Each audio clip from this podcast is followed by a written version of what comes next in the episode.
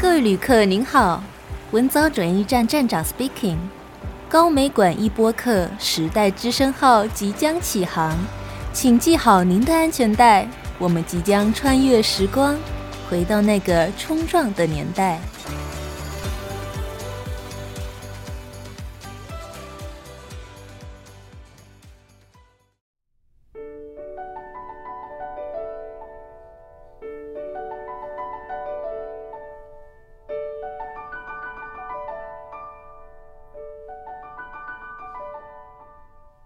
各位听众朋友们，大家好，欢迎收听《时代之声·文藻转译站》，我是主持人仲一。不知道现在正在收听节目的你，平常喜欢听什么类型的音乐呢？对于现在的年轻人来说啊，知道流行乐、西洋乐，甚至是国乐的都不在少数。那么您可曾听过属于台湾的音乐？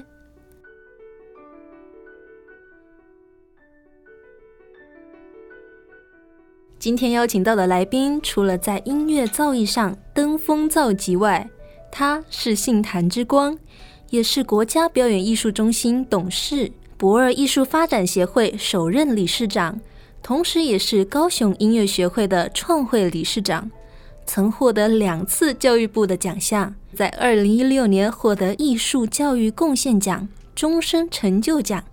如果你也热爱音乐，也对跨领域十分的好奇，那么您一定会喜欢他今天所诉说的故事。现在就让我们有请用爱与琴声谱出生命乐章的刘富美刘老师来到节目现场，跟我们聊聊属于他的专属回忆。刘老师好，仲怡好。在访问正式开始之前，我想询问老师一个问题哦。嗯，音乐对于老师来说是什么样子的存在呢？嗯，我从小啊，就是，呃，应该说是很好命的，生在一个家庭。是我当我八岁的时候，跟我的祖父说我想弹钢琴，然后祖父呢就从托朋友从德国就买了一台钢琴过来。哦、对，我想对于一个八岁的小朋友啊，这个真是天之骄子，可以这么说。嗯、那因为那之前就是我的妈妈很喜欢音乐，她会带我去听音乐会。所以我会有这样的表达，然后从此我就是走在这个音乐的路上。从八岁的第一架德国钢琴开始，开始，然后就一辈子都在这个音乐路上了。哇，那也好几十年了诶，是什么驱动着老师能够坚持这么久啊？一直不断的在前进。我想是喜欢，喜欢，喜就是爱音乐啦，可以这么说。因为如果像以学钢琴来讲的话，每天都是练同样的东西，那必须要真的有兴趣，然后有那个耐心，嗯、才才走得下去。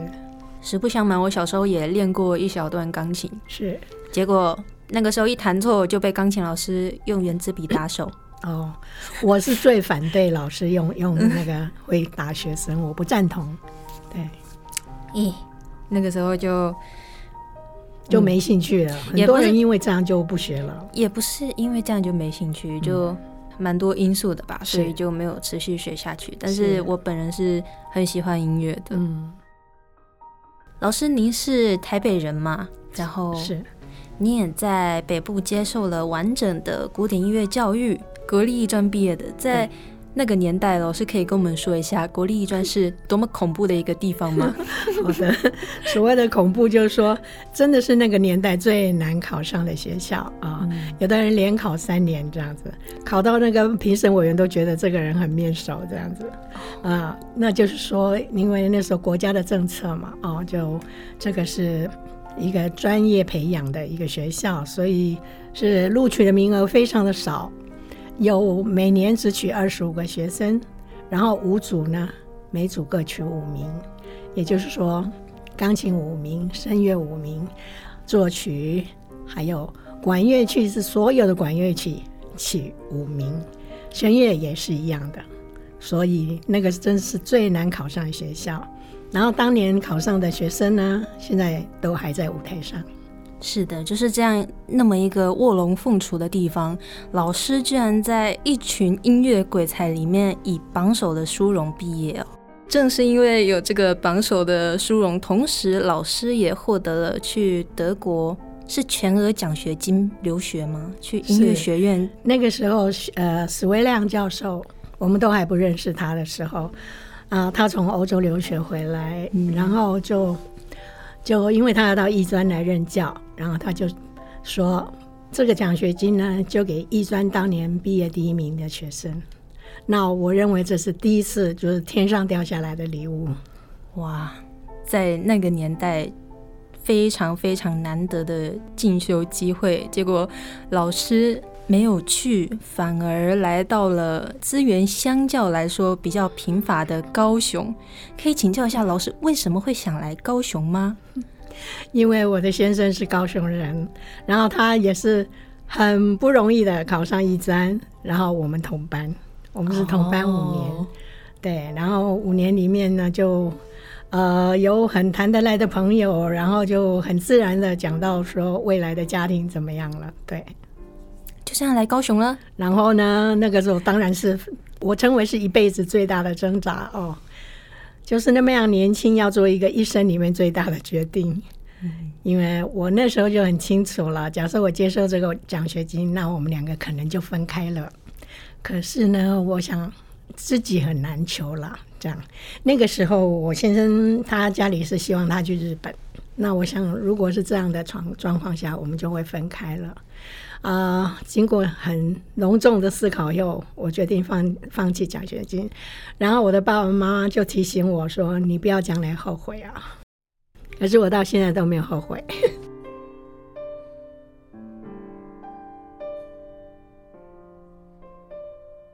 原来是为了爱情来到高雄。是，那您来到高雄，您对高雄的第一印象是什么呢？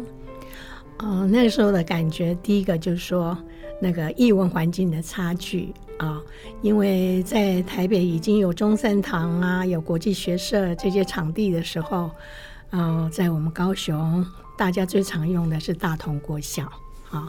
那个礼堂呢？那个年代，我们现在是在讲五十年前的事情啊。嗯，然后没有空调，那天花板上是有电扇的。那因为没有空调，所以演奏的时候窗子是全部要打开的。然后，所以听众的节目测试 一面在扇风，然后一面要赶蚊子，因为窗子是开的，这样子。对，那在那样的情况下，也是就是音乐会都开始了，这样子。那所以音乐家很辛苦啊，在台上，呃，挥汗如雨。那那个舞台呢是水泥的，那个地面跟墙面都是水泥，所以回音就很大。嗯，这是这个艺文环境的一个最大的差距。好艰苦的一个环境。是。那除了大同国小之外，就没有其他任何的表演场地吗？后来呢，我们在发现说，中正路的这个邮局总局的楼上有一个礼堂，那是有空调的哦，哦，所以我们后来就会到那边去了。对，再后来呢，出现了华王饭店，嗯、华王饭店的十四楼有一个万寿厅，它是五百个座位。万寿厅，对，现在可能很多人都没听过啊，因为它是目前拆掉了，啊、要再重建大楼。那那个时候呢，五百个座位，租金当年就是两万块，非常的昂贵。对，当年的两万块吗？是是，五十年前的两万块。哇，对，所以可是后来我们也是去租那里，因为它就是、嗯、是算是当年最好的场地。这样卖票的钱都要去贴，就是付了那个租金，可能还不够这样子。嗯，哇。哇，显然老师以及艺术家们并没有因为高雄当时的环境贫瘠就放弃走音乐这条路哦。没有。那前面我其实访了蛮多位画家的，是，然后都知道他们都是可能私下就是会聚会啊，聚会就喝酒啊，边、嗯、喝酒就就边谈边谈说，哎，这个画应该要怎么样啊？那个画怎么样啊？是，嗯，或许有没有可能？前辈艺术家们他们会跨领域的合作呢？我们那个时候就跨领域了。啊、跨领域那时候就有吗？最早，最早对，刚刚提的画家，我知道画家们他们也常常聚在一起啊，喝酒聊艺术这样。那我们这个跨界就就就比较广，很广。那个时候啊，嗯、我们有十位好朋友啊，庄哲画家，然后马浩陶艺家，他们是夫妻档哦。他们两位目前当呃当年是住在东海大学，嗯，那时候当老师，那我们就是经常来往的。然后他们两位是六十二年到美国去定居，然后令人非常的敬佩，就是说画家们无论生活如何的困顿，还是坚持下来，就一辈子这样坚持啊、哦。今年的四月，我还得到美国去看他们。好，然后南部的部分呢，我们有八位好朋友，八位是李朝静画家。好，然后音乐方面，我们有四位，肖泰然老师。他是钢琴家、作曲家。我先生陈祖岁，小他是小提琴家跟作曲家。林荣德老师是音乐家，唱歌、写诗也画画。然后接下来是文学界的喽，朱成东先生，他是诗人也画画。傅东，他的本名叫陈秀月，他是诗人。白浪平，本名蔡良八。他是诗人，也是很好的书法家，就这样。那我本人呢，主修钢琴，然后副修理论作曲。啊，我们这些朋友呢，就是经常在一起、哦。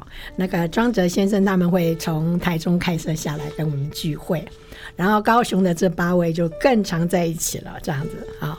我们会在那个晚上啊，大家都工作完毕以后，然后呢，因为我的条件很好啊，我跟公公婆婆住啊。然后，所以小朋友十点睡觉以后，公公婆婆在家，我们就很安心了。就跟我先生出去跟朋友们聚会，那大家吃宵夜啊，然后看电影。那个时候是武侠电影哦，对，然后聊天聊艺术，然后说笑话抬杠，然后这这群朋友呢，就聊着聊着就聊成了两次很重要的联展。联展，联展，嘿，这这这这正是跨界的联展啊、哦！那这些朋友呢，在他们的各自的领域里呢，都独领风骚了啊！然后个个都才华洋溢，每一位也都写了一手的好文章。嗯，那很重要的一件事就是说，他们就是大家创立了这个艺术季刊，在民国六十一年九月二十日创刊出版。创刊呢、啊？对，创刊就第一本哈。那每位都是编辑委员，每一位也都写文章。那也邀其他艺术家跟文学家来执笔，这样子哈。这个就是也是当年的大事。那么我刚刚讲的呢，就谈着谈着弄促成了两两次很隆重的联展，因为是在冬天要举办，所以我们称为寒月小集。而且那个时候，在那个年代，我们就已经极力推动那种售票，要买票，好好，因为买票要那个付这个场租啊，啊 然后呢，那个情形是墙上就挂着画作，还有书法，台上呢作曲发表、演唱、演奏，诗歌朗诵的时候呢，我们就把全场的灯给关了。只剩下钢琴上的烛光，多有气氛呐、啊！然后诗人亲自去朗诵，我们在现场钢琴帮他伴奏。对，然后呢，哎，这样的一个很好的状况下呢，我们是六点就可以入场参观那些墙上的作品，然后七点半音乐会开始。于是呢，平常只看画展的人，那天听到音乐，听到诗歌。然后平常听音乐会的人呢，那天看到绘画作品、嗯、书法作品。那后来呢，因为好几位出国，所以我们两年，我们很隆重的办了两年以后呢，就没有在第三届了。可是这个很可贵、很珍贵的友谊呢，我们维持到现在。那是一个非常美好的年代。嗯，可以说是因为。很多人近几年特别的，就是憧憬那种跨领域合作啊，或者是说什么斜杠啊那些的。哎，我其实没有想要从那个年代，那年代就有就有了，哎，是，好好好，很很先进，对不对？好先进，对对，好先进哦，是，而且还跨到诗词去，嗯，对，这是我这是我没想到的，对，还有书法，对，很好的书法。能不能问一下老师，你那时候的？嗯，你们联动的时候是在哪里发表的呀？哦，那个时候就就租借了这个昂贵的华王饭店十四楼万寿厅，而且我们售票满场，满场，场，对对对。好，然后我要这连带的就想到说，要提到说售票的重要。嗯，嗯，那个时候就知道啊，那个就我们大家出出力啦，然后也希望大家有养成那个习惯，就是说消费消费者付费。那所以我们推票啊，那也卖了满场，这样我们很开心。然后经过这样五十年以后呢，经过大家的所有的表演艺术团队啊，大家的努努努力之下呢。终于，这个消费者付费的这个观念已经成型了。那么大家会主动问说：“哦，这场的票价如何啊？”那我们就觉得很开心。为什么需要需要售票呢？因为除了付场租以外呢，在那个年代啊，我们有台北的那个朋友，他们已经引进外国的音乐家了，在台北演奏。那我们在高雄呢，就想。那只在台北一场太可惜了吧？这么远来，嗯，所以我们就接到接办接到高雄来。所以那个年代已经有外国音乐家进入高雄市演奏了，哦，也就是说，整个提升大家的那种欣赏水准。那么除了场租以外呢，演奏家要付，我们要付他酬劳，嗯，他的吃住交通都是要付的，所以呢就很努力的卖票这样。嗯，那其实现在来发来想呢，我们的表演团队这些售票收入就是他永续经营的一个部分。确实，那当时在推动的时候会不会很难呢？对，很难，因为你知道之前都是看免费的嘛。对啊，哦，是，所以我们是那个时候八卦跟萧泰然老师，好像就是画家方面，他们真的就是提供让大家去去看。嗯看展这样，可是表演艺术我们就很努力的在推售票，嗯，对，这样也也经过五十年了，所以是要有这个售票的这一整个系统，所以才能去邀请到更多的好的艺术家来，好的艺术家，对对，对，所以五十年前我们就有邀请外国音乐家到高雄来，好好先进哦！我现在我现在脑子里面全部都是好，你们都还没出生，好先进。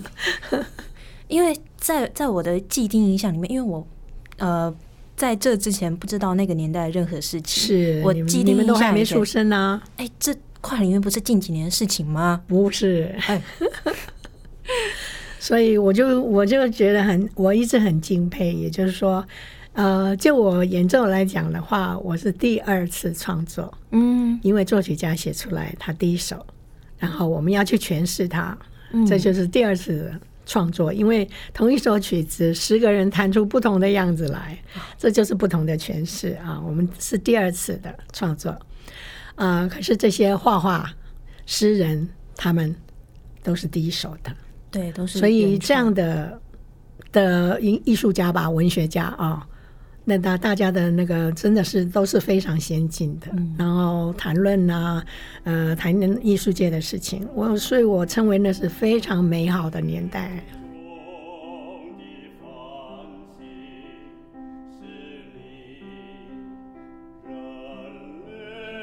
本集节目的音乐皆由刘富美老师本人提供。下集预告。你知道博尔在成为艺术特区之前是什么地方吗？又是什么样的机缘使它成为现在高雄指标之一的博尔艺术特区？据说当时还有一栋没有屋顶的仓库，那艺术家们又是如何突发奇想的将它打造成独一无二的表演厅？又是什么样的表演节目让观众在数年后还期盼着富美老师再办一场？除了将驳二改造成为艺术特区，富美老师还做了什么样的创举呢？富美老师的亲身经历将打破您对音乐家的既定印象。敬请收听下集《驳二没屋顶》。节目的尾声还有精彩小彩蛋，千万别走开哦！现在就让我们来慢慢欣赏作品《我深爱》。这首曲子是陈主税老师在生前写给富美老师的最后一首曲子。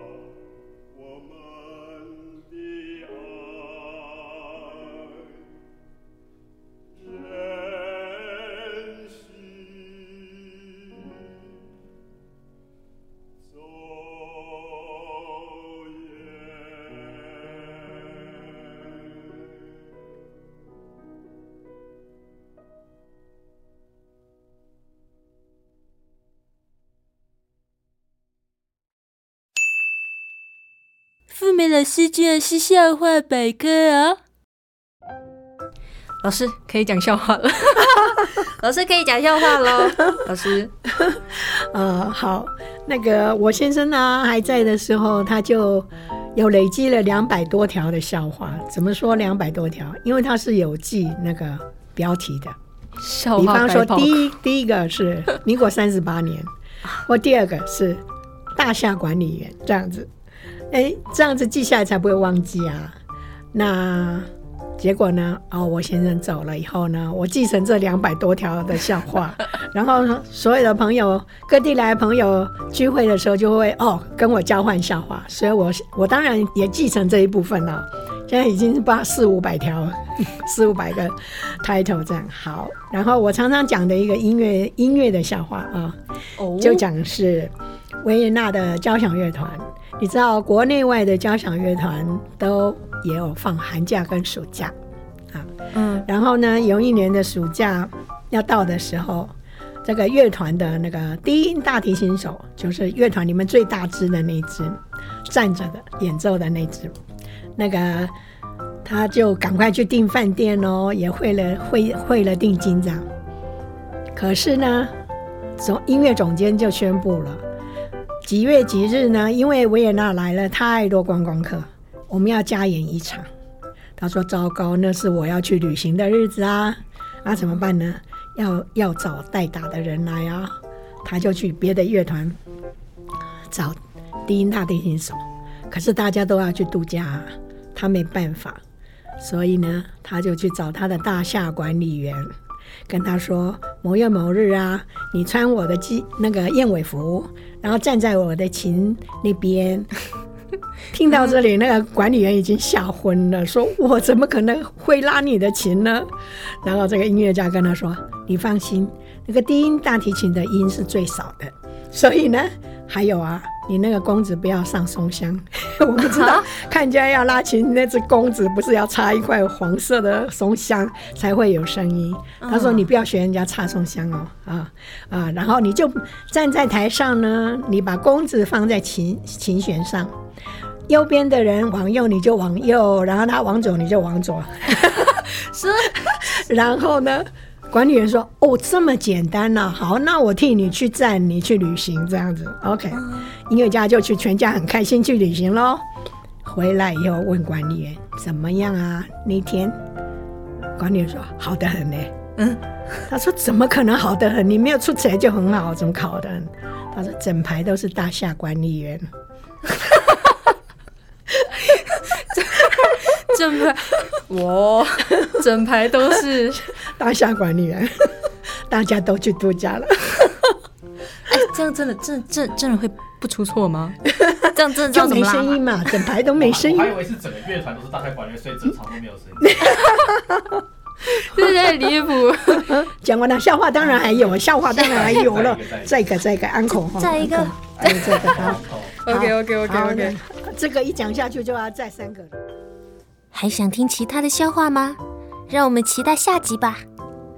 最后，主持人要再提醒一下各位听众朋友，高美馆的展览《多元史观特藏室二部曲：南方作为冲撞之所》已经正式开展喽！有兴趣的听众朋友们可以至现场购票入场参观。您将借着展品还有他们的故事，回到七零至九零的那个年代，细细品味当代回忆。这个展览将持续到二零二四年的九月八号，还没有去现场亲眼看过的听众朋友们要加紧脚步啦！